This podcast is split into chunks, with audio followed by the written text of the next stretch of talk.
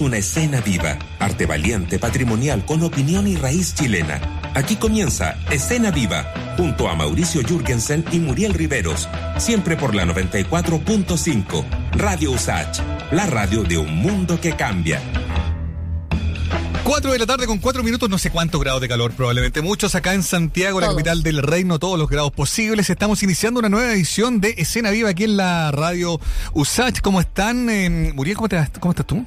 Acalorada, Mauricio Jürgensen, pero, eso ya es normal, por eso que yo espero este momento para poder refrescarme. Bueno, pero increíble. Oye, y, y, acá metió un gol Francia. No, pero si partió recién el pues, partido. Ya cuatro minutos. Ya metió un gol Francia en la, segunda semifinal. Ustedes bien saben que ayer Argentina eh, eh, compromete su paso para poder ser campeón del mundo. Se enfrentan el día domingo contra el eh, ganador de este partido que acaba de comenzar y que acaba de ya romper su. Oh, a mí me gustaba la idea de Marruecos. De Marruecos, primer, primer equipo africano en una semifinal, eventualmente el primero en una final. Era lindo, pero duró poco. Tengo el tiro que, bueno, hasta ahora, uno Está recién partiendo, está recién partiendo. También está recién partiendo Escena Viva para todas las personas que nos escuchan a través de diariosach.cl, nuestra señal online, o también, obviamente, a través de la FM, nuestra región metropolitana 94.5. Hoy día tenemos un programa preparado, como todos los días, para harta conversa, para harta interacción con ustedes también. Y que tiene que ver con la eh, cartelera, ¿cierto? De teatro, de, de artes escénicas, de música, de patrimonio, de cine y de tanto más. Hoy día justamente, eh, Mauricio, vamos a partir hablando de teatro porque en un ratito más vamos a estar conversando con Pablo Mansi, actor y director teatral. Eh, que vuelven eh, justamente eh, él como director también con la obra Temis, que fue tuvo una, una muy breve temporada durante este 2022 y a sala llena las dos veces nadie pudo comprar entradas, casi quedó con al debe con, con aquello. Y justamente van a volver hasta esta semana en el Teatro Nacional Chileno y luego del 19 al 21 de enero en el Festival Santiago Amil, así que vamos a comentar acerca de la obra Temis de Teatro Bonobo, dirigida y codirigida por Pablo Mansi, conversamos con él. Estupendo. Oye, eh, a todo esto la menciona el calor, más que una cosa anecdótica, tiene que ver con algo que también leí del intendente, decía que eventualmente de continuar esta ola de calor, porque este ha sido el, el, noviembre más caluroso en 58 años, ha tenido tres olas de calor, que eventualmente hay algunos eh, eh, eventos masivos que podrían empezar a tener restricciones.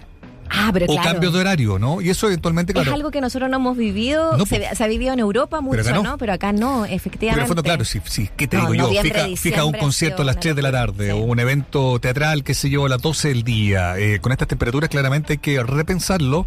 Y eso es algo que pues, eh, podría empezar a darse. Por eso, yo me ensolé el fin de semana, pues. Estuve en el Notfest. ¿A dónde fuiste tú? Al Notfest el Ah, fuiste al Notfest. Sí. Ahí está, el, el Daniel también fue, no nos vimos porque había mucha gente. Yo como pancora. Me imagino, pues. Te lo explico. Y me eché, era el bloqueador Fest, le decíamos nosotros. No, o sea, 36 grados. Aparte, tú sabes que en el fondo, claro, la temperatura además aumenta la sensación cuando estás, por ejemplo, en, la entrada. Yo leía que había gente que demoró una hora en entrar. y ahí, como el cemento puede ser mucho más de 36. Bueno, seguimos adelante. Les vamos a contar que también vamos a estar hablando con Simón Erecas, que es eh, director de La Furia del Libro, que no va a tener ningún problema de calor porque esto se va a hacer ahí en el GAM. Eh, en La Furia del Libro es el encuentro de, estas editoriales independientes. Hay una nueva versión que está prevista para este, mm, para este mes, entre el 15 y el 18 de diciembre es una instancia que va a reunir a 158 eh, sellos nacionales e internacionales, además ¿no? de una fuerte presencia de representantes del panorama literario que vienen de distintas eh, regiones del país. Así es que ese es, un, ese es un evento confirmado, digo, ¿no? Y vamos a estar hablando con el director de La Furia del Libro, ¿no? Para tener más detalles sobre este encuentro siempre muy, eh, siempre muy clásico también de esta altura del, del año, ¿no? Sí, y, y, lo bueno también que, como tú comentabas, va a poder volver a tener invitados internacionales que por todo el tema de la pandemia no, se había podido. y claro, eh, es una parte súper relevante. O sea, eh, eh, gente de, no sé, pues en años anteriores de la talla, no sé, pues de gente que se, publica acá a través de editoriales independientes como la Mariana Enrique. ahora a lo mejor gente de esa de ese nivel, ¿no? Va a poder estar acá. Todos esos detalles lo compartimos un ratito más. Pero por lo pronto nos vamos a la música porque parte escena viva con Charlie García demoliendo hoteles. Es parte de lo que vamos a tener entonces en esta propuesta y portada musical de Escena Viva en Radio Sach.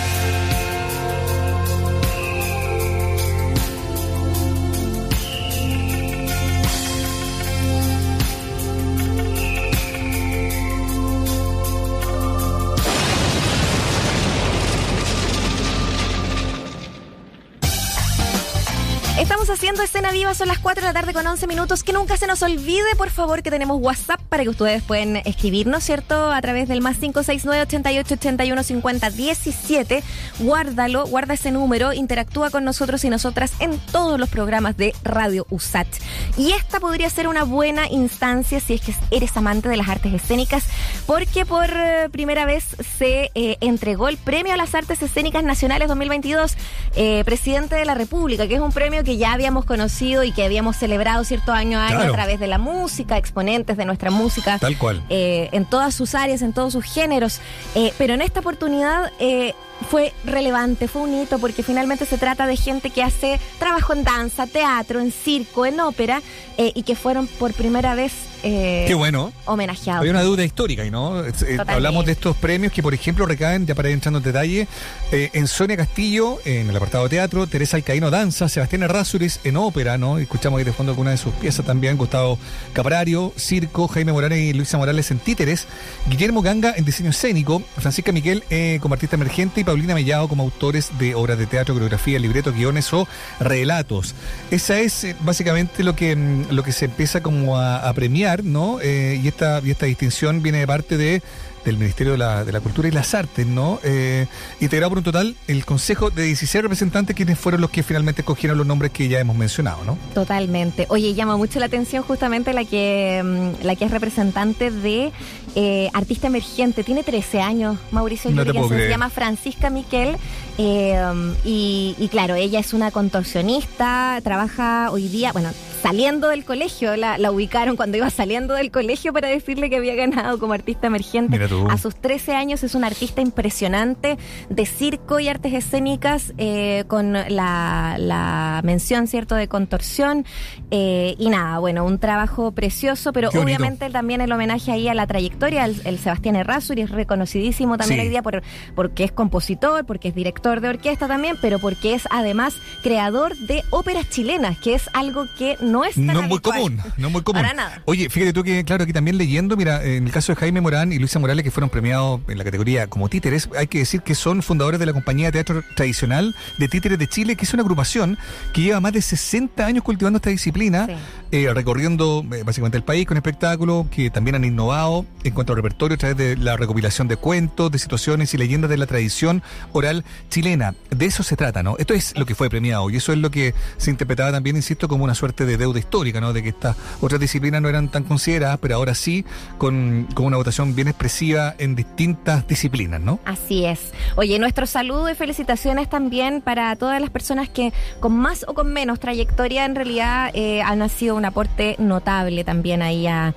a, la danza, al teatro, al circo y a todo lo que constituye hoy día artes escénicas que es... Eh, eh, muy relevante también poder eh, homenajearles. Así que ahí con esa noticia de eh, los premios nacionales de artes escénicas. Nos vamos a la música, nos quedamos ahora junto a Denise Malebrán. Esto es sábado y seguimos haciendo escena viva en Radio Sat. Si ustedes quieren pueden escribir también qué les parecen estos premios a través de nuestro WhatsApp de Radio Sat.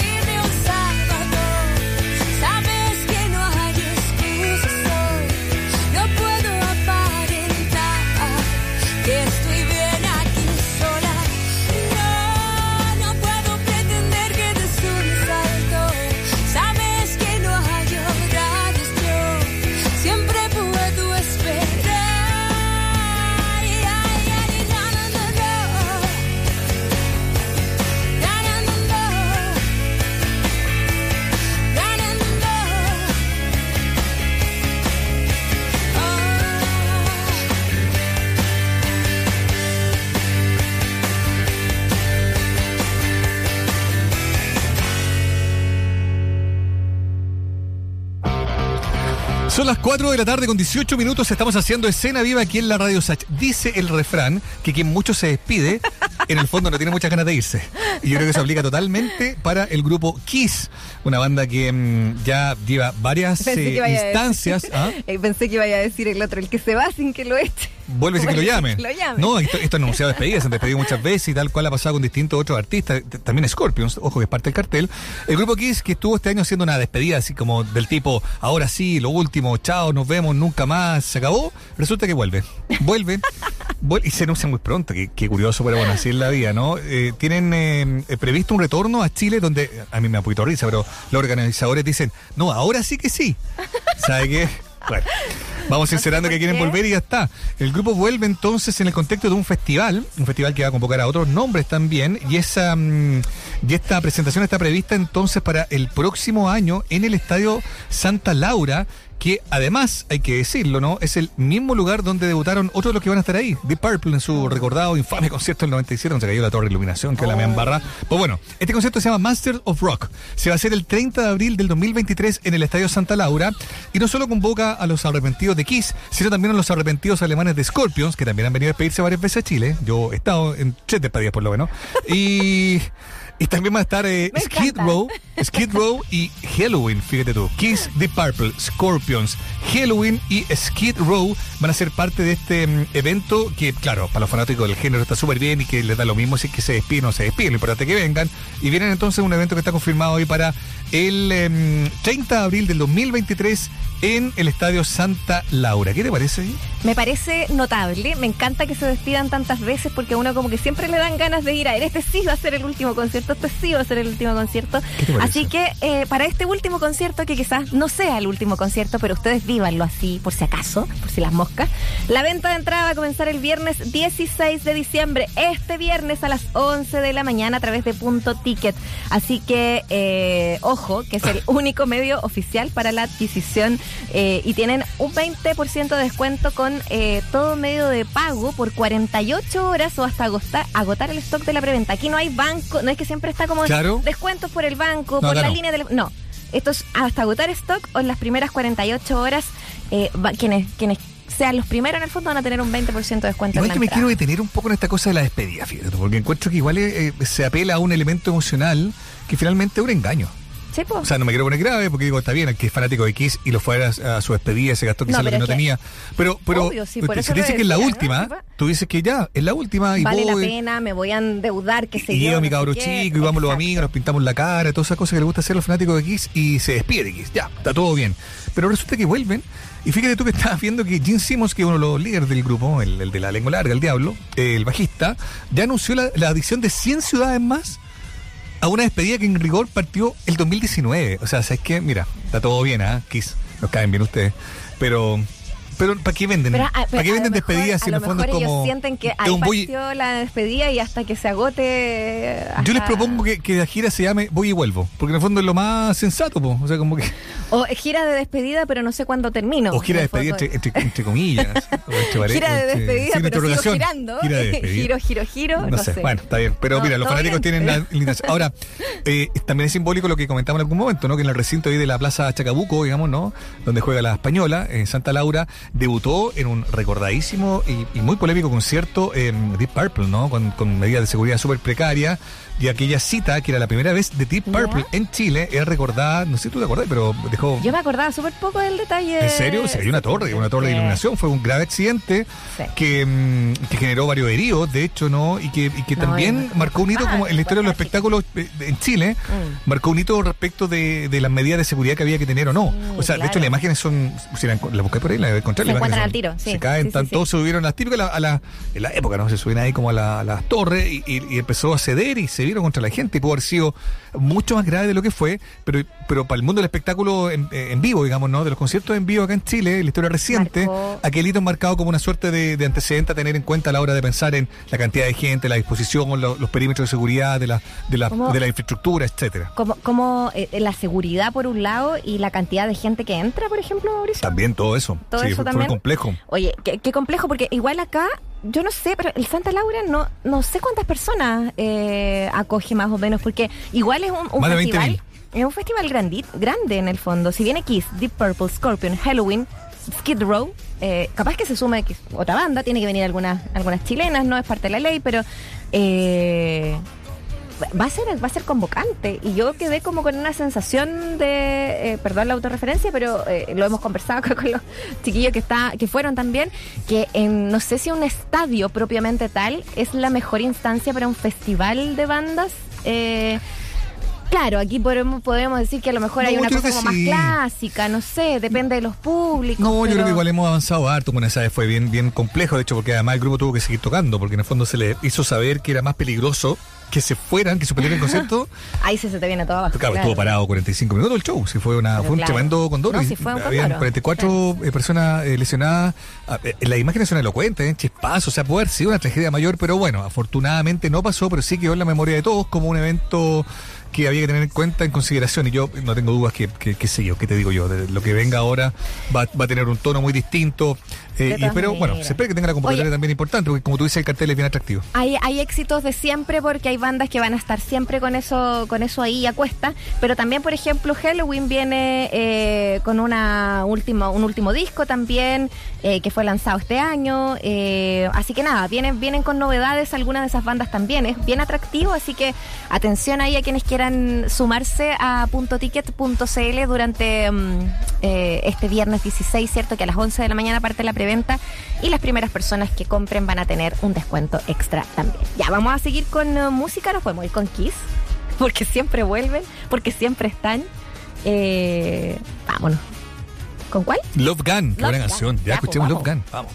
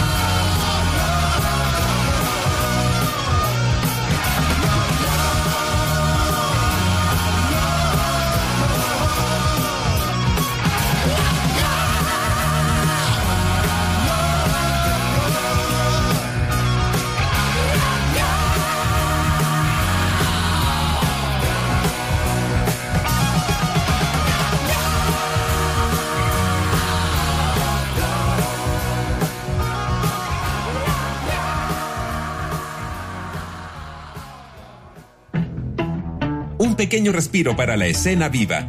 Ya volvemos en USACH 94.5, la radio de una escena viva.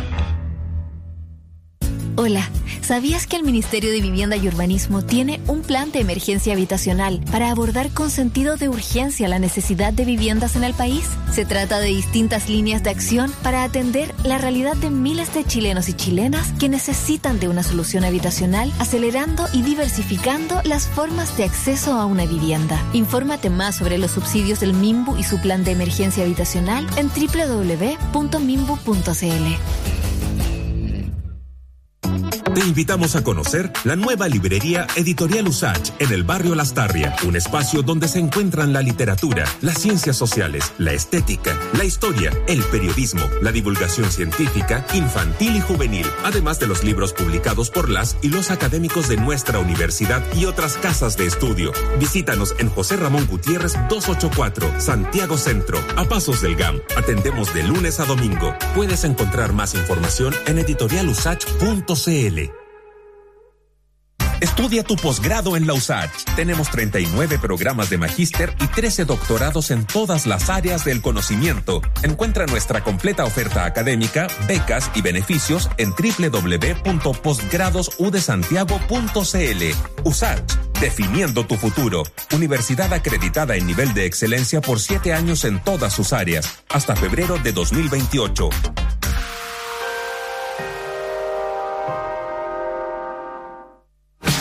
Información, más datos, más opinión.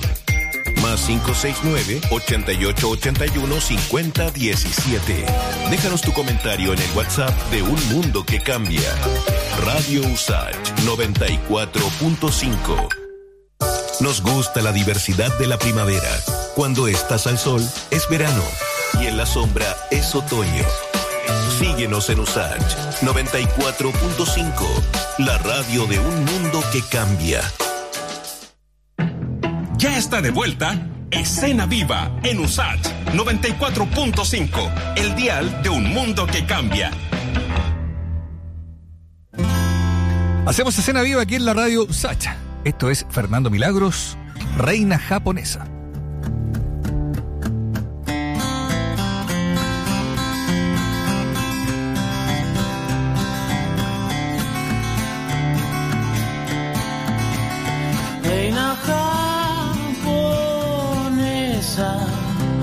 Sé dónde estás, sé por qué te alejas, porque me haces mal, si no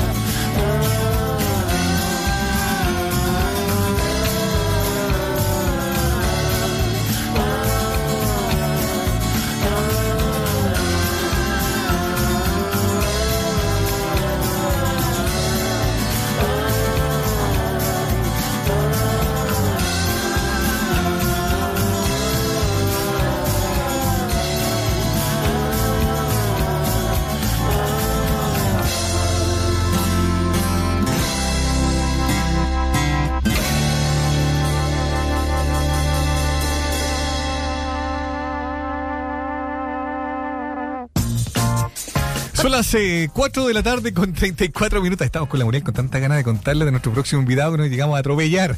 Bueno, los PD2 breves temporada, ¿cierto, Muriel?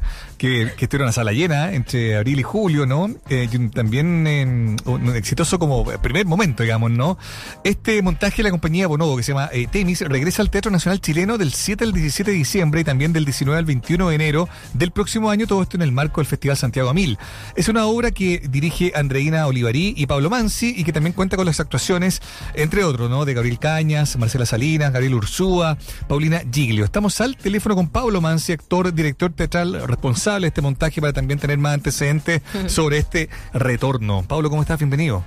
Hola, bien. ¿Y ustedes cómo están? Muy bien. también. Qué bueno conocer acerca eh, de esta posibilidad también de, volver a ver esta obra. Eh, lo comentábamos cuando inició el programa, Pablo, de que estuvieron a sala llena, agotadas las entradas, gente que se quedó sin verla. Eh, y, qué buena noticia que podamos nuevamente no poder tener la oportunidad de ver Temis. Pero primero que todo, preguntarte, y antes de pasar a la obra en sí, ¿qué, les pasó también con ese retorno, no a salas, a, a tablero vuelto? A ese recibimiento también para esta, para esta obra que pasa a ser también bastante histórica, ¿no? Dentro de la compañía. Eh, bueno, una alegría muy grande, creo yo, porque eh, esto se da también en el, nos estamos presentando en el Teatro Nacional, que es un teatro que también históricamente es muy relevante eh, en Chile y por supuesto también en la ciudad de Santiago, en el centro, y que esto se haya reactivado porque para, para el teatro estuvo súper difícil eh, durante, durante estos años, digamos, eh, tratar de retomar, eh, que las audiencias volvieran a querer ir. y la verdad es que ha sido una alegría enorme ver las ganas con las que la gente llega a ver la obra. Así que nada, no, no, no tengo otra palabra más que alegría. Qué bueno. Qué bueno conocer también eh, que a través de esta obra, que pasa a ser como parte de, trilogía de, dos obras previas, además de Bonobo, que, eh, que llamaron bastante la atención, no solamente de público y de crítica, sino que también como público más, como el boca a boca, ¿no? Que en su momento fue donde viven los bárbaros. Y eh, del 2018 la obra Tú amarás. y esta pasa a ser como una eh, otra patita más, es parte de la trilogía, es parte de las mismas preguntas en torno a esta sociedad y qué es lo que estamos construyendo como sociedad, a quiénes. Eh, cuéntanos un poco acerca de la investigación de esta obra, cómo partió desde las ideas y qué cosas abordaron también para enfrentar Temis. Claro, la, obra es la tercera parte de, una trilogía, digamos que hemos descubierto con los años que era una trilogía, eh, pero... Mm, eh, generalmente siempre en estas tres obras trabajamos la idea de cómo se desarrolla, cómo se manifiesta la violencia eh, en un contexto democrático eh, tan complejo, contradictorio, ambiguo como fue, digamos, todo el proceso de la transición democrática en Chile. Entonces, obviamente, la pregunta que siempre nos hacemos es bueno, quiénes son hoy día considerados personas ciudadanas y qué personas son consideradas, digamos, bárbaros, digamos, las personas que viven afuera de la polis, de la ciudad democrática. Y, mm, y este, este concepto ha estado muy presente en nuestra obra y, tiene justamente que ver con eso, que es eh, el modo en que, pese a querer incluir, pese a todos nuestros discursos de pluralismo, eh, seguimos eh, perpetuando ciertas lógicas y normalizando ciertas lógicas de violencia hacia quienes, hacia quienes ocultamente seguimos considerando bárbaros. Interesante, Pablo, porque entendemos que el proceso de investigación para esta obra comienza antes del 2019, antes del estallido, por así decirlo. Entonces, de alguna manera, la pregunta que yo me hago es, si, todos los acontecimientos posteriores, ¿no? O recientes de la historia chilena, digamos, no, han hecho sino relevar, acentuar, ¿no? Aún más los temas que, mm, la idea es como madre, por así decirlo, que cruzaban la obra, ¿no? ¿Tú lo sientes así?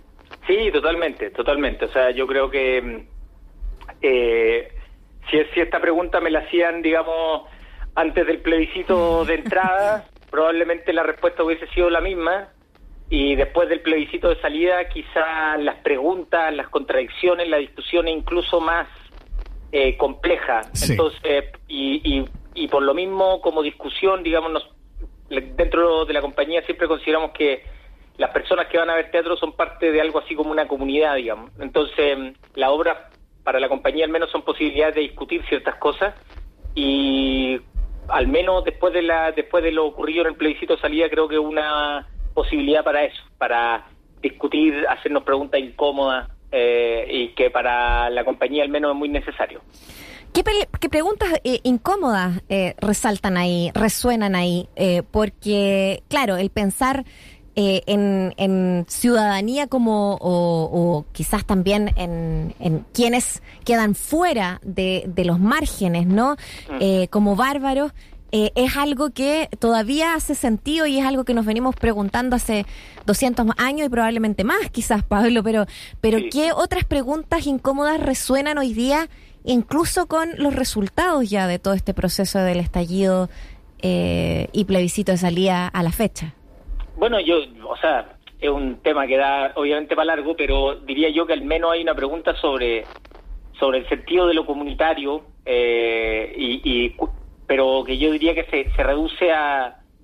Siempre nos hacemos la siguiente pregunta, que es, eh, digamos, el problema democrático se resuelve en cómo hacemos entrar a los bárbaros a la ciudad o más bien cuál es la ciudad que queremos construir.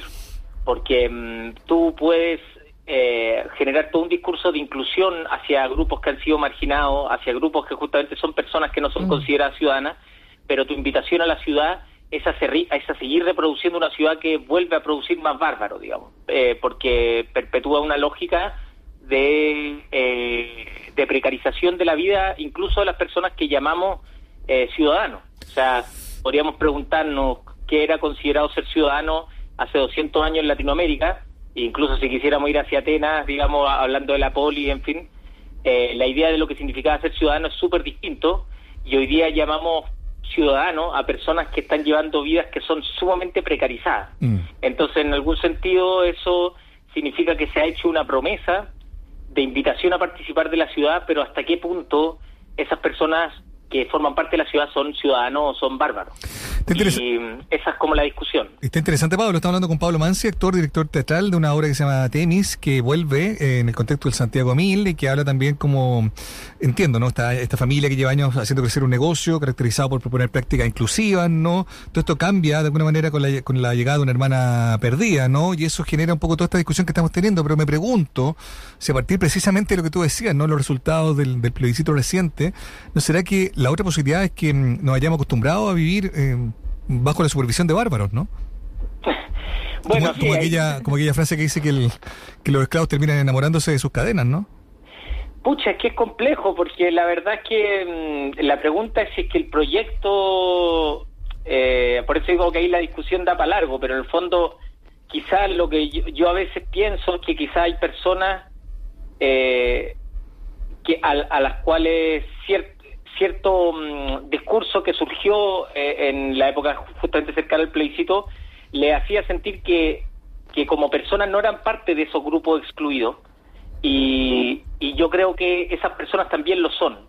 Entonces por eso es que la pregunta sigue sin ser como, o la pregunta más profunda es, todo esto se resuelve en cómo logramos que personas lleguen como a la cúspide de la sociedad, en donde seguimos mirando desde arriba cómo se, se sigue construyendo esta lógica de desigualdad o la pregunta es que tenemos que repensar la idea de la ciudad que queremos construir. Em, y, desde esa perspectiva yo sí creo que, que ahí había una discusión en donde esto es algo mucho más profundo, en donde la idea de lo comunitario ha sido algo que, que se ha ido extinguiendo en Chile y eso no es ninguna casualidad, digamos, eso es parte de un proyecto y entonces si es que rompemos toda la idea de lo común eh, cómo podemos plantearnos cuál es la ciudad que queremos construir, sino que básicamente quizás lo que nos estamos preguntando es cómo logramos sobrevivir dentro de esta ciudad. Oye, esto, esto no puede uno evitar cómo, cómo relacionarlo a lo que estamos viviendo ahora. O sea, evidentemente cada obra se eco, yo creo que está más, porque esta está eh, casi incrustada en este último proceso que hemos vivido como país. Pero, pero evidentemente cuando pensamos en que el, el la discusión de lo comunitario se fue diluyendo, pasamos de cabildo, después del estallido social, de cabildo ciudadano, a eh, convocar incluso listas que se supone eran representativas de... Ahora tenemos Congreso que hace la Constitución. Y ahora estamos como metidos de nuevo con los partidos haciendo los acuerdos y nada más. Entonces, ¿Teníamos espacio realmente, Pablo Mansi? ¿Sientes tú? Te lo pregunto como creador, como director de esta obra. ¿Tuvimos alguna vez el espacio comunitario para participar de esta sociedad? Yo creo que sí, o sea, yo creo que, eh, o sea, como, como sabemos, el estallido es algo que tiene muchas dimensiones, pero yo diría que, por ejemplo, hubo muchas experiencias de, de intentos de reconstrucción del tejido social, digamos. Eh, y, y, pero quizá esto es algo mucho más complejo y profundo de lo que incluso en ese momento tal vez podíamos sentir, o sea que en el fondo en un espacio eh, durante si tú durante años has generado todas las condiciones no solamente discursivas, simbólicas, sino también materiales para ir destruyendo lo comunitario, eh, reconstruirlo no va, o sea, lo que, lo que ocurre durante varios años no se va a reconstruir quizás en tres meses. Eso obviamente en ese momento yo tampoco lo veía así, eh, pero quizá ahora me digo, pucha, a veces tal vez se, es demasiado punitivo con eso y en el fondo decimos como como se perdió se perdió todo y tal vez claro esto es parte de un proceso mucho más largo que frustra quizás eh, que ese cambio, al menos para personas como yo, por supuesto, les frustra que ese cambio no haya podido ocurrir, pero también pienso que, claro, si, si se ha generado un contexto así durante tanto tiempo, eh, no es como cosa de llegar y, transformarlo. Claro, claro, es más complejo, tiene que ver con Tienes más esperanza que muchos, yo creo, Pablo, ¿Ah? además. Tienes más visión y esperanza que, que, muchos eh, hoy día también. Estamos conversando con Pablo Mansi, eh, director de teatro, eh, a propósito del regreso de Temis, esta obra que va a estar en el Teatro Nacional Chileno hasta el 17 de diciembre y luego en el contexto de Santiago a Mil van a estar, bueno, primero en el Festival Quilicura Teatro de Juan Radrigán el 5 de enero y luego en el Festival Santiago a Mil del 19 al 21. También va a ser en el mismo teatro que los, que los va a recibir. Eh, una suerte de estadía continua en, ese, en este lugar. Pablo, eh, claro, esto, esto eh, para ponerlo en relación con las otras tres obras, eh, ¿cómo sientes que ha, ido creciendo también eh, cuando reponen, por ejemplo, eh, donde viven los bárbaros? se vuelve a llenar las salas. Hay algo que ocurrió con esa, con esa obra en particular de la compañía Bonobo que abrió las puertas de este debate, de esta investigación, de esta trilogía, pero también algo que pasó con el público, una complicidad también con ellos. Eh, ¿Sientes que eso va creciendo eh, en el tiempo? ¿Hay algo que permanece con esa obra en particular? Eh, ¿Cómo analizan también al interior de la, de la compañía lo que fue ese fenómeno? Sí, bueno, es, especial. Eh, yo creo que es una obra que justamente como tú dices, a la compañía no, nos permitió muchas cosas, se abrieron con esa obra. y también fue una obra muy bonita porque desde el día uno que la estrenamos estábamos acostumbrados, muchas personas éramos éramos evidentemente más jóvenes que ahora, entonces estábamos acostumbrados a hacer obras en lugares en donde, qué sé yo, llegaban cuatro, once personas y de repente estrenamos esta obra y fue como, no paró de llegar mucha gente. Y, y, eso fue algo muy especial porque obviamente algo estaba haciendo sentido de la discusión y las preguntas que nos estábamos haciendo y que creíamos que, que podían ser incómodas, pero también podían, eh, a veces lo incómodo también eh, te atrae en el sentido porque hay algo que te está diciendo que mm, es como si uno se hiciera la pregunta de por qué esto me incomoda y, creemos que algo de eso es, lo mismo que tratamos de hacer dentro del proceso de creación. Entonces, es una obra en la que yo creo que pudimos como inaugurar ciertas preguntas que hemos ido desarrollando en Tuamaraz y en Tenis. Ahora, lo que a mí más me gusta es que hay gente que le encanta los bárbaros y que después odió tu amarás, o que odió los bárbaros y que después le gustó tu amarás, y ahora lo mismo con Temis. Y esa es la gracia, o sea, en el fondo nos interesa justamente que la obra genere discusión, que... Mm, entonces eso yo creo que como mm, es la, es la continuidad que yo le veo, como si las personas también estuvieran al mismo tiempo eh, las personas que han visto las obras anteriores pueden seguir haciéndose preguntas, pero quizás esto también es importante decírselo, si hay muchas personas que me imagino que no han visto la otra obra, se puede ver Temis y, y no es como que no, no no es una trilogía como, que, que, están conectadas, no es que una, no, son los mismos personajes. Viven unitariamente, sobreviven tiene, por separado. Representan los mismos temas. Ahí Ustedes lo dijeron mucho mejor que yo. Ustedes lo dijeron mucho mejor que yo. Pablo, te queremos agradecer mucho el tiempo que has tenido para conversar con nosotros sobre lo motivo, la, la, la, realidad también y lo que pasa con, con, esta obra y con este en particular Temis que va a estar ahí, entonces ya lo decíamos, al Teatro Nacional Chileno del 7 al 17 de diciembre y luego ya en enero del 2023, 19-21, en el marco del Festival Santiago Mil. Te mandamos un abrazo muy grande. Gracias por tener el tiempo de conversar con nosotros. Yo también le agradezco la invitación a ustedes. Cuídense mucho. Abrazo. Chao. Chao, chao. Seguimos adelante con música, seguimos adelante con Denver. Esto se llama Diane Keaton, que buena canción. Era bueno este grupo. ¿eh? Siempre me, gusta volver a escuchar este grupo acá, sobre todo acá en el 94. Denver es una de las frases de, Mauricio. Es que, de verdad era bueno, ¿eh? mucho más que otros.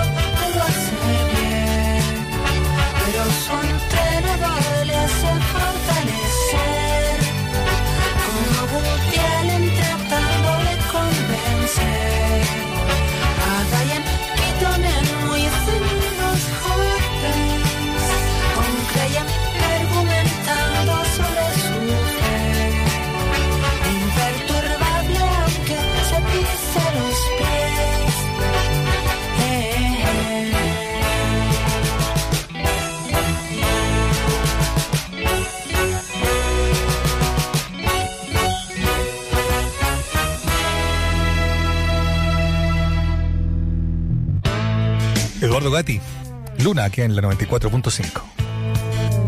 Ya no sé a qué cantarle, tengo ganas de viajar hacia la luz de algún mañana o a ese mundo que soñé, donde sonidos y colores eran parte de mí y con mi lámpara barata, la otra luna en mi canción, te canté de corazón. Luna, y esa ventana más allá, con el té humeando la niebla del amor. Luna, le puse a mi canción y la blanca noche entró en la habitación. Somos parecidos, ventanas tú y yo, iluminadas hasta tarde, la receta del amor. Corazones palpitando como un solo reloj. Te siento cerca imaginando, esta noche estás aquí. Pienso en el tiempo que perdí. Luna, y esa ventana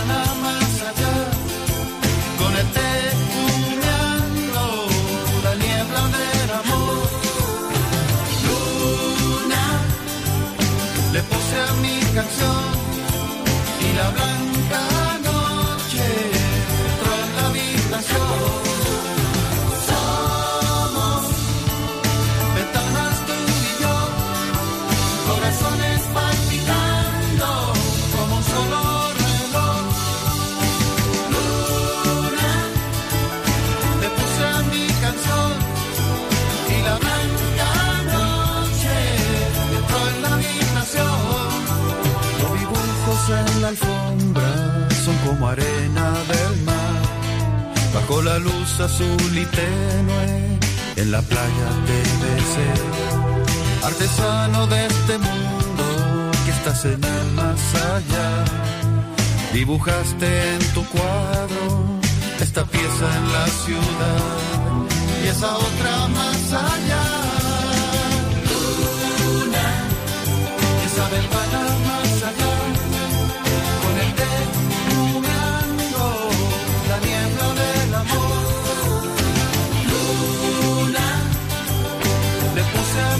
Canción y la blanca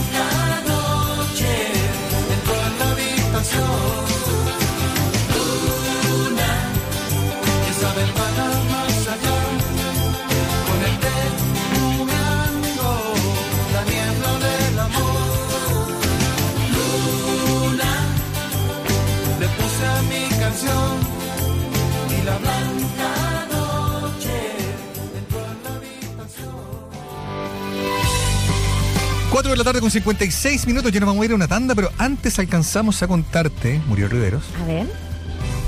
no sé si te gusta él. Te apuesto que sí. No apuestes. No, nunca, nunca apuesto contigo. Voy a perder. ¿Alejandro Sanz? No, no, no. Pucha. Bueno, yo pensaba que sí, bueno, pero hay mucha gente que sí. Si sale en la, salía en la radio, uno que como que sí, bien, no hay- más, que, más, que, más que no gustar, es como que me da un poco lo Sí, mismo. igual tiene buenas canciones Sansa. A mí también me pasó un poco lo no, mismo. De sí. hecho, lo he visto en vivo eh, Opa, español, varias veces. siempre todo sí, bien está todo ahí, bien. pero- Bueno, pasa con él que acá en, en Chile, a diferencia de la Muriel, hay mucha gente que sí le gusta. Sí, pues, obvio que sí. y lo va a ir a ver. De hecho, tiene tanto interés por verlo que acaban de agotar una primera fecha y ya se suma un- una segunda presentación del español Alejandro Sanz, un hombre de larga bueno. trayectoria, bien lo sabemos, Sí. ¿no?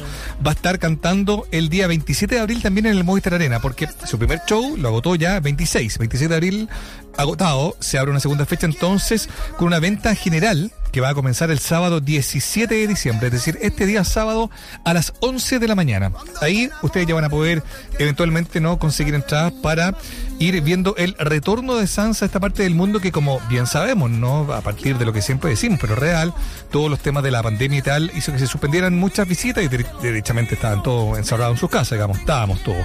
Pero bueno, él vuelve, así es que mm, eso es eh, relevante porque está generando una convocatoria bien eh, especial. Hay tu interés por comprar entradas, te acuerdas que ayer hablábamos del segundo de The Weeknd, Sí. del séptimo de Romeo Santos, ¿qué te digo yo? Séptimo de, yo todavía estoy impactada con eso. A mí también me impacta, fíjate tú. Sí. Porque supera, insisto, el récord de Arjona y Chayanne en el mismo escenario, Movistar Arena, que llegaron a seis. Claro. Yo Arjona lo puedo entender, Chayanne obviamente también. Lo de Romeo Santos me, me sorprende un poco más, pero es real. Séptimo concierto, nadie nunca eh, había logrado eh, tener tantas fechas consecutivas en ese recinto como eh, Romeo Santos. Sí. ¿Qué te parece? No, yo no, estoy impactada todavía. Eh, lo de lo de Alejandro Sanz no me impacta porque es bien querido acá, ¿no? Tiene, tiene una trayectoria súper grande también de un público súper fidelizado Total- acá en, en nuestro país. O sea, Totalmente. no hay problema. Eh, así que totalmente eh, entendible el cariño que se le tiene eh, y una segunda fecha que parten ya a la venta como lo comentamos. Así que si tú quieres tu entrada para ir a ver a Alejandro Sanz, Eh, no sé, el sábado a las 11 de la mañana. El sábado a las 11 de la mañana. Sábado a las 11 de la mañana. conectas y, te puedes comprar tu entrada. Conciertos por miles se puede llamar también este programa porque cada vez damos más panoramas de conciertos y eso nos encanta también. ¿Para qué vamos a andar con cosas? Vamos a una breve pausa y ya seguimos con más de Escena Viva aquí en Radio Usach. Nos queda todavía una hora completita para seguir abordando temas, compartiendo noticias del mundo del espectáculo y compartiendo con ustedes también en el más 569 88 81 50 17. Breve pausa y ya volvemos. Una pausa y ya regresa la cultura en la escena viva. 94.5. USACH, la radio de un mundo que cambia. Es hora de noticias. Es hora de buena música. Es la hora de Radio USACH. 94.5. La radio de un mundo que cambia. 4 de la tarde y 59 minutos. Hola, me llamo Paula Larcona Badié, soy estudiante de la carrera de periodismo. La universidad lo que tiene bueno es que es un campus único, tiene todas las facultades en una misma parte y, por ejemplo, vincularlo con la carrera de periodismo permite buscar información en distintas facultades. También es un campo interdisciplinario que permite interactuar con otras carreras. Admisión 2023. Estudia en la USACH una de nuestras 73 carreras de pregrado. Visita admisión.usach.cl. El mundo cambia. Las noticias también. En la 94.5 abrimos un nuevo resumen informativo preparado por diariousach.cl. 5 de la tarde en punto para revisar las noticias más relevantes de la última hora en USACH. Tras la llegada de los toldos azules al barrio Meix, la ministra del Interior, Carolina Toá, afirmó que el combate en contra del comercio ambulante requiere persistencia. Además, la Secretaría de Estado señaló que las medidas adoptadas para la recuperación de los espacios públicos se encuentran vigentes. El presidente Gabriel Boric fue incluido en la lista de las 50 personas más influyentes del año 2022 publicada por Bloomberg. El medio señaló que el presidente de la República ejerce una política que prioriza la justicia social, el consenso y el servicio público. Síguenos en Twitter, Facebook e Instagram como arroba diario Usach, las redes de un mundo que cambia. Y terminamos con noticias del deporte porque la Universidad Católica va a disputar un partido amistoso frente al Oriente Petrolero el próximo 5 de enero en el estadio Esther Roa Rebolledo de Concepción. Además, el cuadro boliviano se va a enfrentar al Lense de Chillán el día 8 del mismo mes.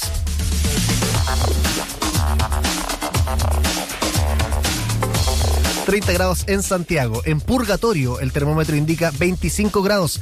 No te despegues de Usach, porque en breve sigue más de Escena Viva junto a Mauricio Jürgensen y Muriel Riveros. Esto fue el resumen informativo de Radio Usach. Nos volvemos a conectar pronto en la 94.5, la radio de un mundo que cambia, junto a las noticias preparadas por diariousach.cl. Te invitamos a conocer la nueva librería Editorial Usach en el barrio Lastarria, un espacio donde se encuentran la literatura, las ciencias sociales, la estética, la historia, el periodismo, la divulgación científica, infantil y juvenil, además de los libros publicados por las y los académicos de nuestra universidad y otras casas de estudio. Visítanos en José Ramón Gutiérrez 284, Santiago Centro, a pasos del GAM. Atendemos de lunes a domingo. Puedes encontrar más información en En esta temporada estival, ven y disfruta junto a tu familia de la piscina Tupahue de Parquemet. Te esperamos de martes a domingo en dos horarios, entre las 10 y media de la mañana hasta la 1 de la tarde y de las 3 hasta las 6 de la tarde. Compra tu entrada en www.parquemet.cl. Para más información, visita nuestras redes sociales arroba parquemetmimbu. Más información, más datos, más opinión. Más 569-8881-5017. Déjanos tu comentario en el WhatsApp de Un Mundo que Cambia. Radio Usach 94.5. Valió la pena la espera. Ya estamos de regreso en Escena Viva, Usach 94.5, la radio de una cultura que cambia. Y con Cristina y los subterráneos voy en un coche, seguimos haciendo Escena Viva en Radio Usach.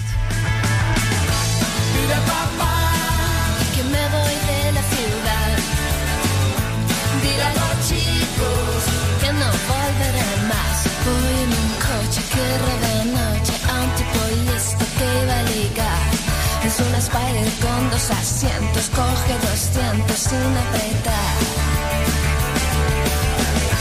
Ni la papá que me voy de la ciudad. Ni a los chicos que no volveré más. En la autopista las rayas bailan como coristas de cabaret. Las patrullas de carretera pintan panteras en el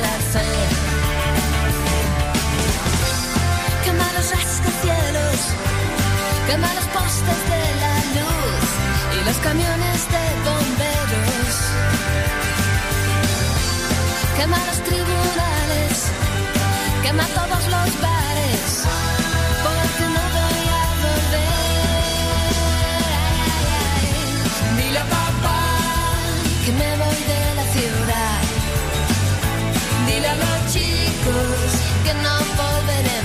Los camioneros cuelgan sonrisas del parabrisas cuando me ven. Soy la princesa de la autopista y hasta los polis besan mis pies. Quiero llegar muy lejos, casi casi hasta el final, donde nadie da consejos.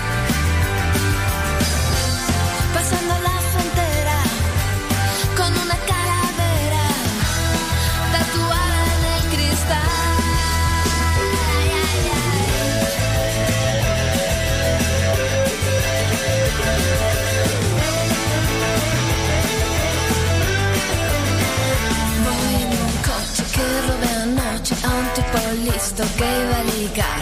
Dije, mi amor, voy por cigarrillos y una vez dentro le metí gas. El muy cretino me tiró un beso por el espejo retrovisor. Ahora la luna pasa la noche oyendo el ruido de mi motor. Los tipos duros pasan apuros cuando se cruzan por mi carril. Y en el cielo todos los santos son de mi bando y rezan por mí. Dile papá que me voy de la ciudad. Dile a los chicos que no volveré más. Dile papá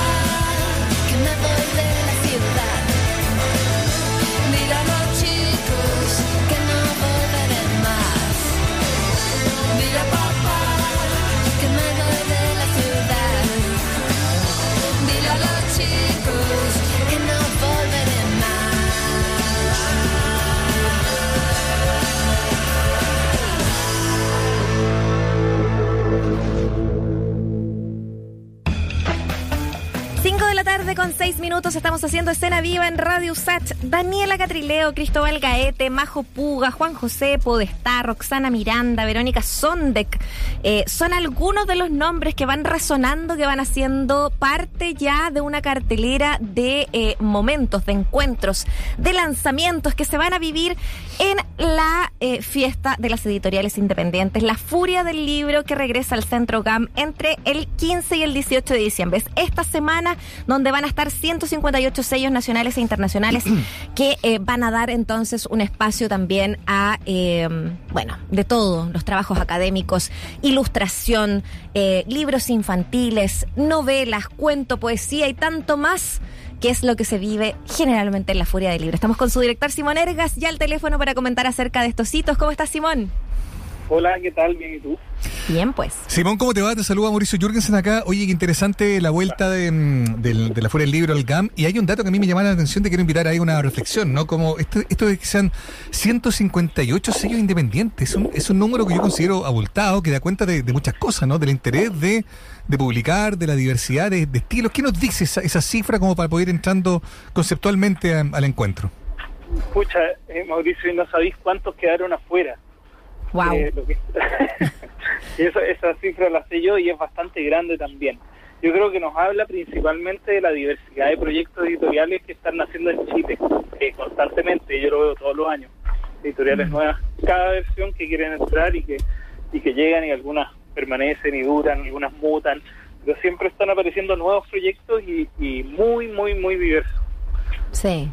Oye, pero y eso eh, da cuenta también de, más bien, el interés por poder generar espacios para literatura de todos los tipos eh, que no está logrando salir eh, habla también de una cierta cantidad de autores que eh, necesitan poder canalizar esos trabajos, que no está dando abasto también en el mercado editorial, o más bien habla de, en el fondo, poder hacer algo con respecto a, no sé, las posibilidades como económicas que, que muchas veces nos alejan también de los libros, o todas las anteriores. ¿Cuál es la percepción hoy día también post pandemia también, Simón?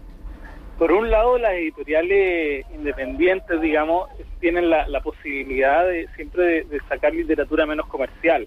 Se han caracterizado por, por abrirle las puertas a literatura un poco más experimental y por eso, en general, los premios literarios recaen casi siempre en, editoriales nacionales, independientes.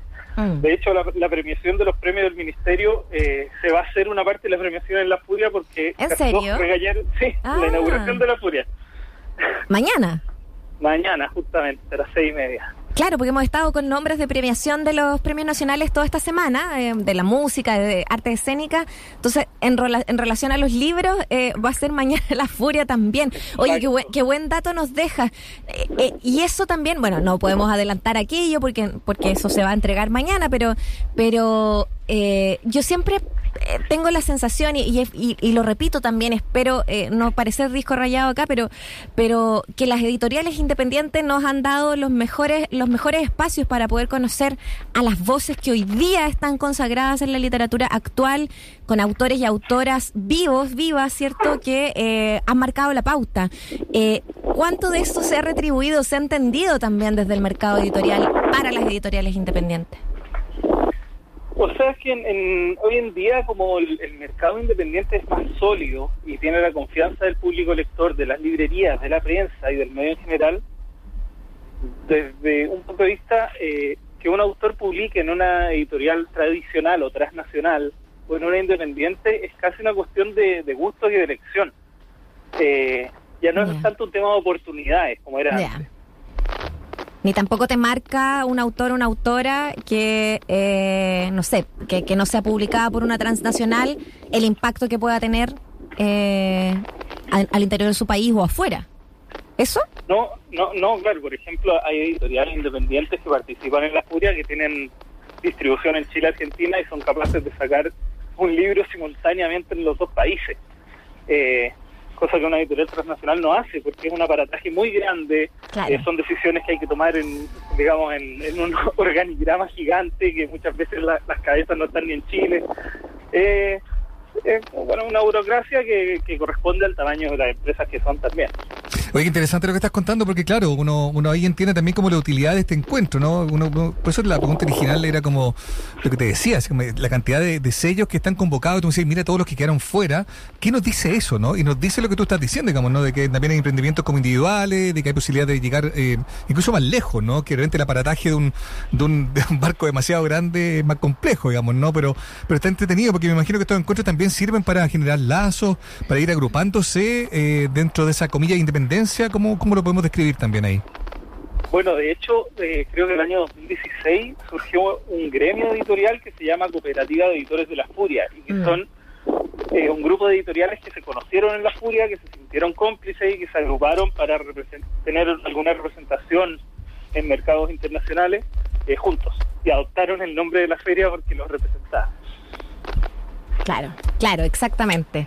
Eh, parte mm, de, de, esa, de esa pulsión, ¿no? Como de, de, poder agruparse, de poder apoyarse, es resultado hoy día que tengamos una nueva furia del libro entre el 15 y el 18 de diciembre en GAM. Pasemos un poco a revisar, eh, Simón, eh, lo que va a ser la cantidad de actividades, la distribución también, los lanzamientos. Tú ya nos adelantaste un hito importante para el día de mañana, para la inauguración, que va a ser comentar y y, democratizar también quiénes son algunos de los premios nacionales en literatura también eh, para mañana, ¿no? Perdón, de los premios eh, del Consejo, perdón, del, del, Ministerio de las Culturas, ya me enredé porque dije premios nacionales, hay otra cosa. Sí, no, son los premios, se llaman premios MOL. Exacto. Mejor obra literaria del año. Mejor obra literaria que entrega el Ministerio de las Culturas y al que se puede postular, que pueden ganar editoriales también para eh, las, que están publicados también. Eh, cuéntanos un poquito de eh, aquellos lanzamientos que son interesantes también para poder encontrar, de aquellos autores que se van a poder encontrar ¿no? en los pasillos de la Furia del Libro. Bueno, creo que lo principal son los autores que tenemos invitados de, desde regiones de Chile. Eh, porque son autores que en general no tenemos la oportunidad de tenerlos acá. Y, que van a estar el fin de semana realizando presentaciones, lecturas y firma de libros también. Entonces van a hay horarios en que van a estar sentados para que uno si quiere pueda ir a conversar con ellos, firmar su libro. Y creo que eso puede ser una, de las cosas más interesantes sin duda. interesantes del programa. También eh, invitamos 40 editoriales de regiones, más otras que, más otras que vinieron por su cuenta, pero pero que están, están exhibiendo sus libros y que son libros que, que a veces no, no tenemos la oportunidad de ver. Por ejemplo, viene una, una editorial de, Chiloé. Ya, Yo nunca había escuchado de su existencia y la verdad lo único que quiero es que ya estén instalados para ir a, para ir a hecho están. Qué buena, qué buena. Sí, porque me imagino, ¿y ese rastreo, esa convocatoria, cómo se hace? ¿Tú dices algunos llegaron por su cuenta? ¿Cómo, cómo funciona aquello? Eh, la convocatoria es totalmente, es totalmente abierta. Hacer un formulario por redes sociales. Y, ya, ya. Y nada, ahí se postula. Ya, interesante entonces que en el fondo haya, haya, sido de tanto interés para tanta gente, que sean 40 editoriales, como tú dices, de regiones, de cuenta también de un, de un segundo, por así decirlo, triunfo de, la Furia del Libro, como que es precisamente abrir un poco, descentralizar y, fijar también la mirada respecto a lo que pasa en otros lugares. Recordemos entonces las coordenadas, ¿te parece, eh, Simón, ya para ir cerrando esta conversación respecto de esta Furia del Libro del 2022? Sí, pues en el GAM, desde el jueves al domingo, jueves y viernes de 16 a 21 horas, sábado y domingo de 11 a 21 horas. Y bueno, hay editoriales en la Plaza Central, tenemos tres escenarios donde van a haber muchas charlas y presentaciones, y también hay talleres, todo es gratuito, eh, y a través de web, lafurialibro.com o en nuestro Instagram pueden informarse de todo en detalle y también inscribirse a los talleres que todavía quedan cupos. Fantástico. Bueno, te queremos dar las gracias, Simón, por el tiempo. Sabemos que hay mucho que hacer, que el día previo, me imagino, debe ser de mucha, mucha producción también previa. Así que eh, mucho éxito en esta nueva versión. Qué ganas de estar ya entre los stands de la Furia del Libro eh, y a revisar entonces la página web y redes sociales de la Furia del Libro 2022 para que puedan eh, tener idea también de todos los horarios que puedan acceder. Simón Ergas, un gran abrazo. Chao. Gracias, que estén bien. Vamos a continuar con música. Estás en escena viva de Radio Usachi y nos quedamos junto a Fabiana Cantilo. Mary Poppins es lo que escuchas aquí en nuestro programa. Cuento con las alas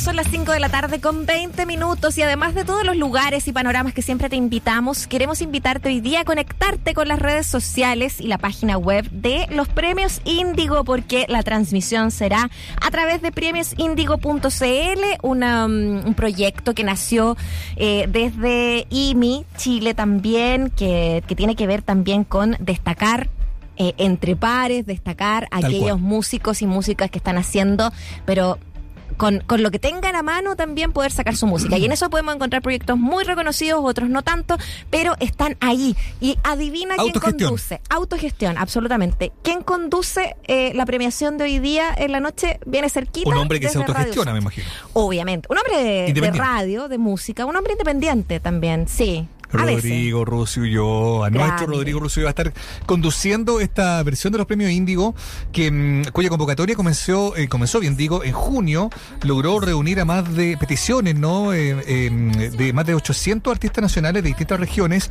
Y finalmente entonces los resultados se van a entregar esta noche en un show que además contempla presentaciones en vivo de Dulce Yagras, de Easy Kid, de Solfía, entre otros, a partir de las 8 de la noche en Espacio Diana, que lindo lugar además como para ver ahí cómo se premia la música independiente acá en Chile, ¿no? Una categoría que igual lo conversamos con la Muriel antes de, contar esta historia. Claro, lo independiente en Chile es básicamente muy, muy extendido, digamos, hay mucho... Es lo que más hay. Es lo que más hay, o sea, no piensa hasta un grupo como Congreso publica de manera independiente, digamos, ¿no? Los que tienen apoyo de sellos grandes, de multinacionales, son pocos, pero en este caso en particular el acento está puesto precisamente en aquellos nombres que em, han hecho carrera, trayectoria desde la autogestión, ¿no? Y en esa, en esa lógica entonces es que nacen los premios Índigo y así como también llegan a su versión del 2022. Ahora, ¿cómo llegamos al listado que tenemos ahora de nominaciones, bueno, fueron más de 800 artistas nacionales de distintas regiones que postularon a la edición 2022 eh, de, esta, de estos premios de la música independiente eh, y que se hizo una selección primero por votación popular.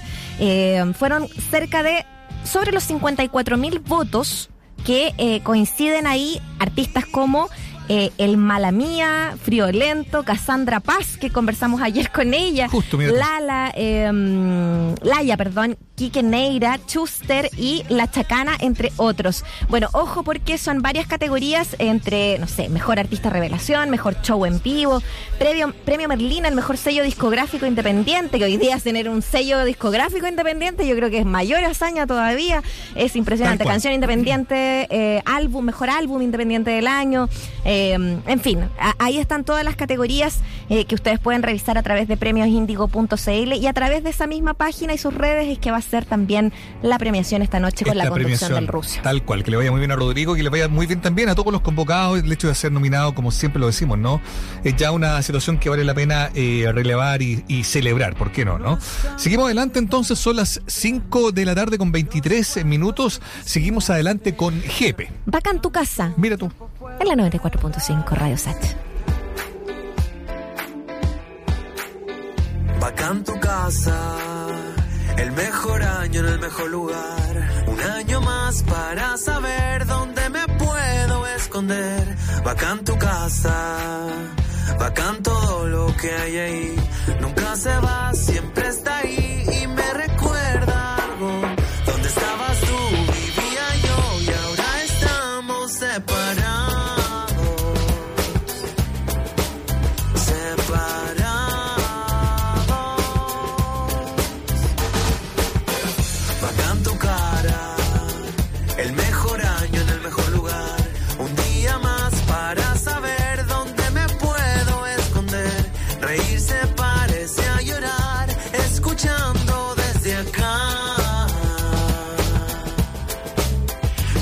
se acaba.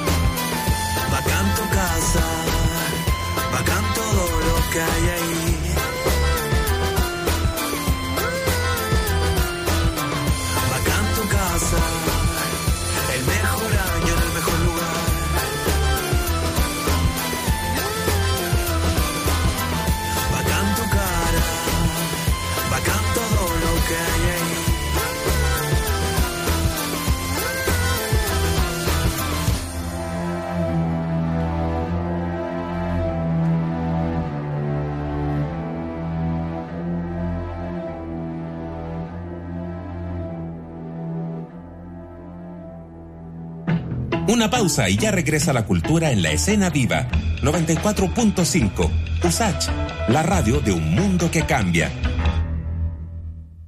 Estudia tu posgrado en la USACH. Tenemos 39 programas de magíster y 13 doctorados en todas las áreas del conocimiento. Encuentra nuestra completa oferta académica, becas y beneficios en www.posgradosudesantiago.cl. USACH Definiendo tu futuro. Universidad acreditada en nivel de excelencia por siete años en todas sus áreas. Hasta febrero de 2028.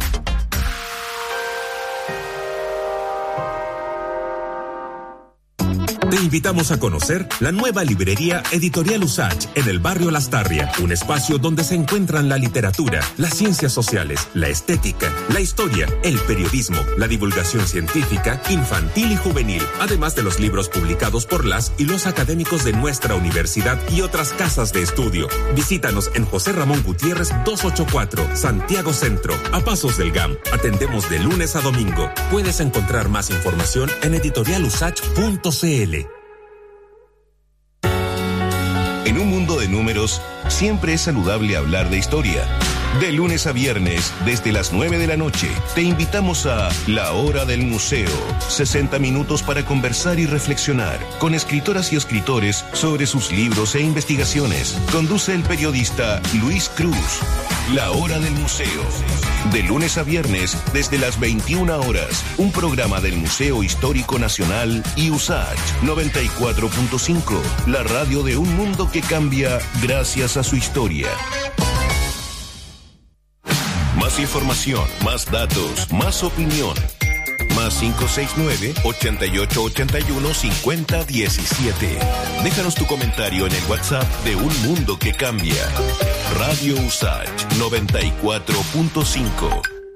Valió la pena la espera. Ya estamos de regreso en Escena Viva, USACH 94.5, la radio de una cultura que cambia. Seguimos adelante haciendo escena viva hasta las 18 horas aquí en la 94.5 Francisca Valenzuela. Esto se llama Afortunada.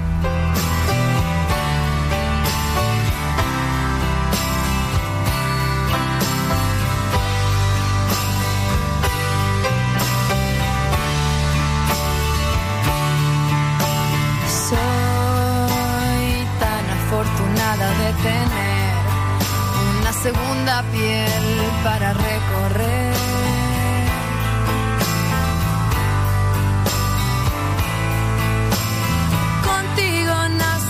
caricias y palabras, nuestra verdad, nuestro lugar.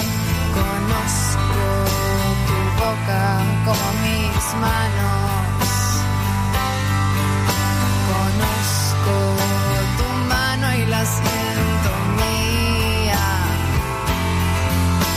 Y entre palabras y caricias y miradas infinitas yo voy a estar con lo que puedo dar.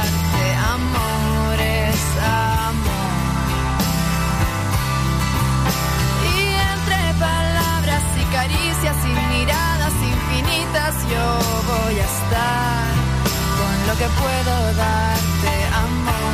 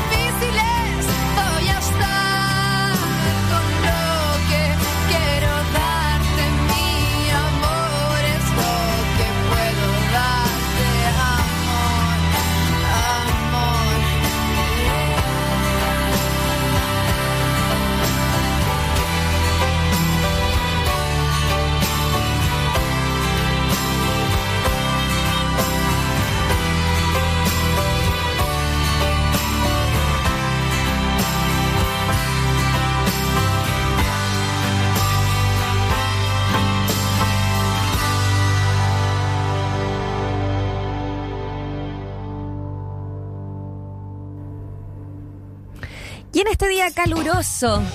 Queremos refrescarte con música chilena. Esto es Yassimodo Caramelo. Estás en la 94.5 Radio Sach.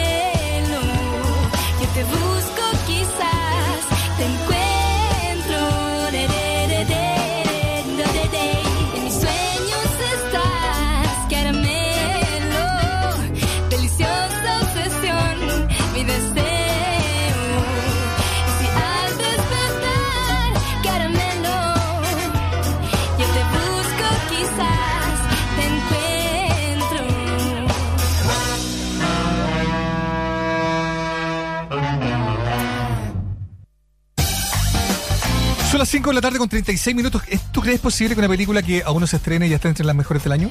No, no puede ser. ¿Cómo Bueno, tanto? Eso es lo que está pasando, fíjate tú, eh, para muchos, con Avatar 2. El sentido del agua, película que además se va a estrenar eh, mañana acá, va a estar disponible en, en sala. Algunos críticos acá en Chile la han visto. Y algunos críticos la han visto también en el extranjero, ¿no? Donde se, se prevé su, se espera su estreno formal, digamos, para el 16 de diciembre. Hablamos de esta, de esta película, ¿no? Que, que viene a ser como la, eh, la continuación de aquello que vimos por primera vez hace 13 años, dirigida por James Cameron. Y fíjate tú que hay algunos que dicen que es una, una película impresionante, no solo a nivel de, de efecto y tal, sino que está entre las mejores películas del año. O sea, como que se, se, se presume, y hay algunos que anticipan derechamente, de que es una película que además se va a llevar todos los premios, que va a arrasar en la taquilla, que va a ser de verdad una película como muy relevante en esos términos. Así es que, fíjate tú que ya se habla entonces de, mm, de, de esta película como un fenómeno, eh, no solo de taquilla, sino que también de, de calidad. O sea, una película que eventualmente vendría como a tener estos ambos atributos, de ser muy celebrada por la crítica, pero también muy convocante en salas, cosa que era más o menos fácil O sea, de predecir. Eh, es, y es una cuestión súper importante finalmente para este estas megas producciones y finalmente son tres horas y 20 minutos Mauricio Jürgensen. Wow. O sea, ese tipo de películas que yo no sé si todo el mundo aguanta por la cantidad de horas adentro. Sin embargo, la crítica ha sido muy, muy cautivada por esta película a tal nivel de que la mayoría de los críticos han dicho, ¿saben qué? Se pasa volando. No se sienten las tres horas 20 Eso- que está eso ahí. ya es el- el mejor, y eh, eso halago, es, ¿ah? es un muy buen, exactamente, es un muy buen comentario, es muy buen halago eh, para poder, eh, a- en el fondo, que, que- que la película te atrape de tal manera que, no sé, tres horas y media no se sientan tanto ahí adentro del cine con mucha escena de acción, mucha escena de tensiones. Recordemos que esta también tenía una, una premisa bien medioambiental, ¿no? Claro. Que era como la uno en la que eh, los humanos estaban colonizando un territorio, otro planeta que era eh, que, que- que se conectaba muy bien entre sí, entre todos los seres, eh, para poder subsistir y en el que eh, la gente ahí, justamente, los seres ahí, eh, hacían la resistencia. Entonces ahora esta nueva entrega vemos a esta pareja formada por Jake y Nate.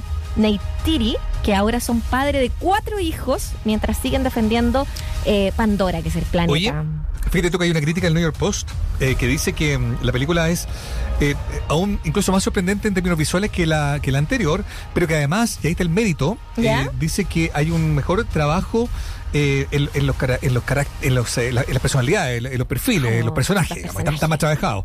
Entonces eso hace que la película sea ah, incluso mejor, digamos, ¿no? Bueno, hay que ver, ¿no? Pero, pero efectivamente, eh, si la mano no viniera bien, ¿no? Si uno ya empezara a ver que las primeras críticas son como esto una pérdida de tiempo, es un fiasco. No, acá en Chile los críticos la han tratado re bien también. Mira, han dicho cosas como, si te gustó la primera, esta segunda te va a encantar, Sí, tiene el doble de sí. acción, el triple de sentimientos, dijo por ahí alguien en, en la crítica nacional.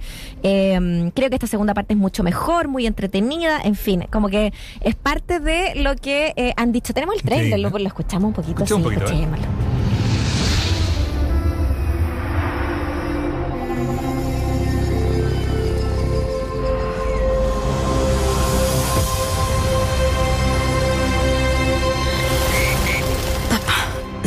Crees que estoy loca, Vas a ir detrás de esas grandes rocas. pero la siento.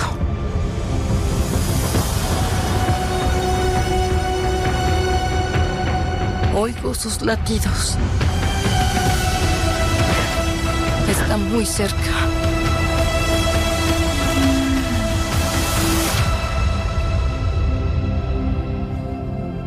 ¿Y cómo suena su latido?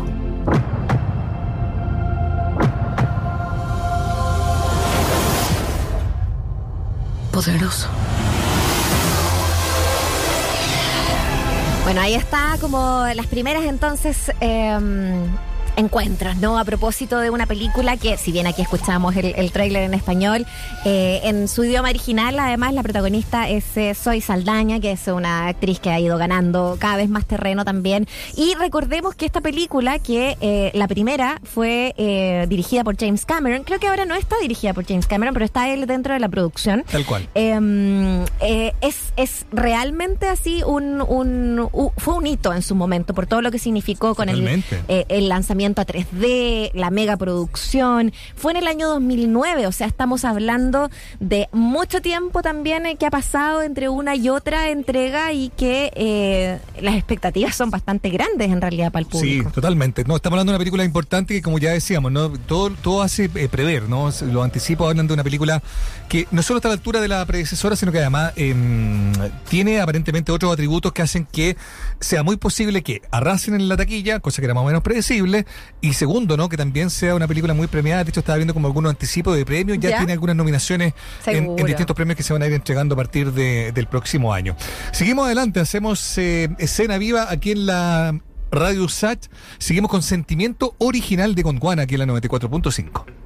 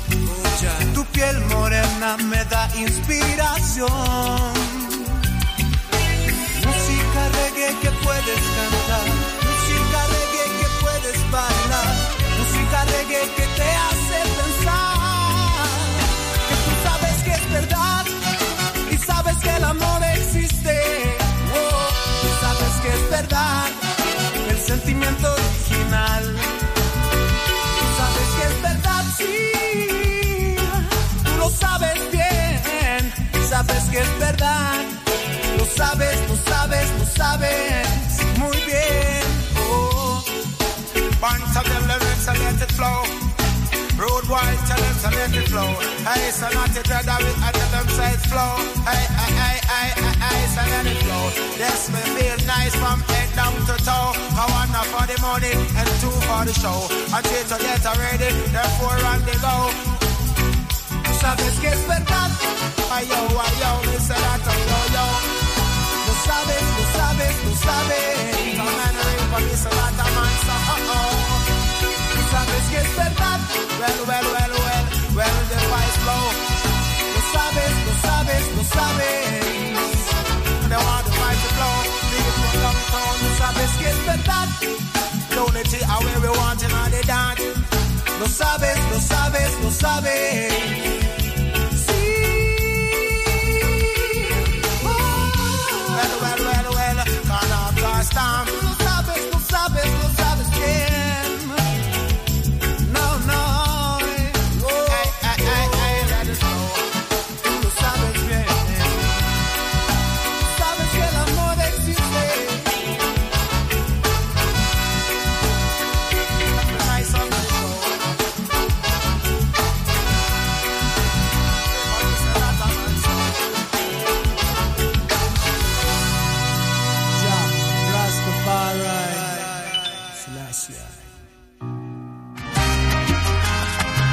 5 de la tarde con 47 minutos. Suena de fondo salsa, salsa romántica, con una canción que, que quizá no, no necesita mucha presentación porque todos más o menos conocemos, mira.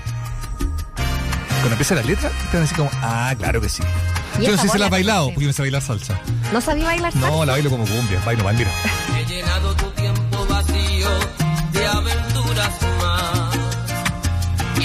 Sí, fue un clásico de la salsa y su voz súper reconocible. Súper este reconocible. tema. Esta canción es del 88, se llama Devórame otra vez, pero en rigor la conocemos como Devórame otra vez por el coro, pero en rigor se llama Ven, Devórame otra vez. Es un tema que se compuso el año 1988, lo escribió un, eh, un compositor eh, dominicano llamado Palmer Hernández y quien la interpretó es la voz que estamos escuchando de fondo, Lalo Rodríguez, un hombre oriundo de Puerto Rico. ¿Y por qué hemos estado contando toda esta historia?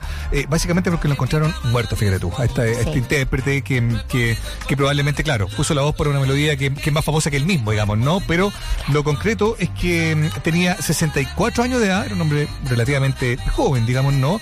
Y fue hallado muerto este día martes, ayer martes, en una residencial en el municipio puertorriqueño de Carolina, de acuerdo a lo que se ha confirmado por, eh, por fuentes policiales a los medios locales. Eh, la policía fue alertada sobre el hallazgo de una persona muerta en residencial público Sabana Abajo por una llamada al 911, ¿no? Y al llegar, bueno, encuentran el cuerpo de este artista en el edificio 54. Los paramédicos intentaron eh, revivirlo, en fin, pero no fue posible. Y, y los mismos paramédicos, fíjate tú, Muriel, son los que identificaron al, eh, al, eh, al cantante. Su manager, Francisco Pérez, se reaccionó con, con sorpresa. Anoche estuvimos compartiendo y estaba tranquilo.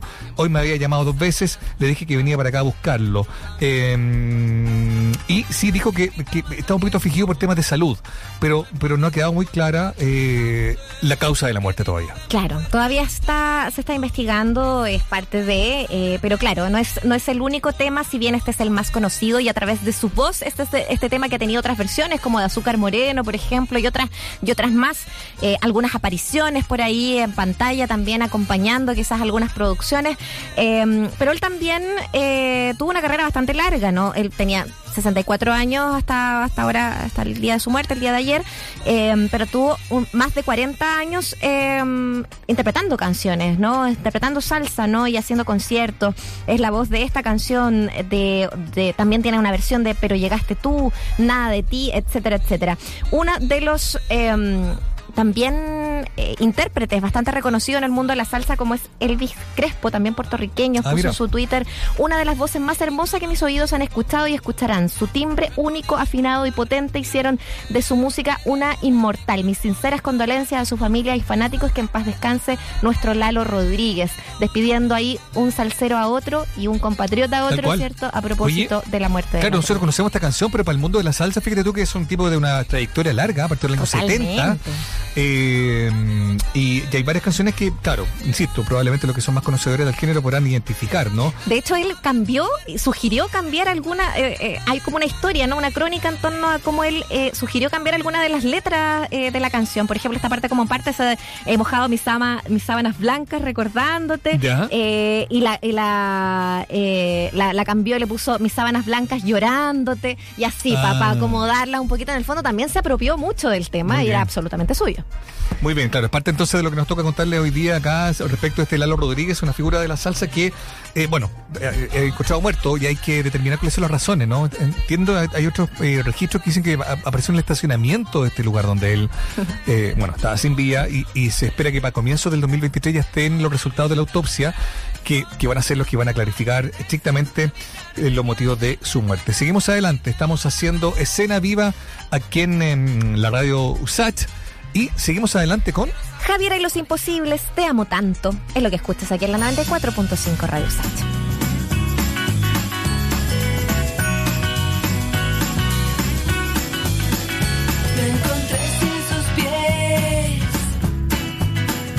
la cintura al revés.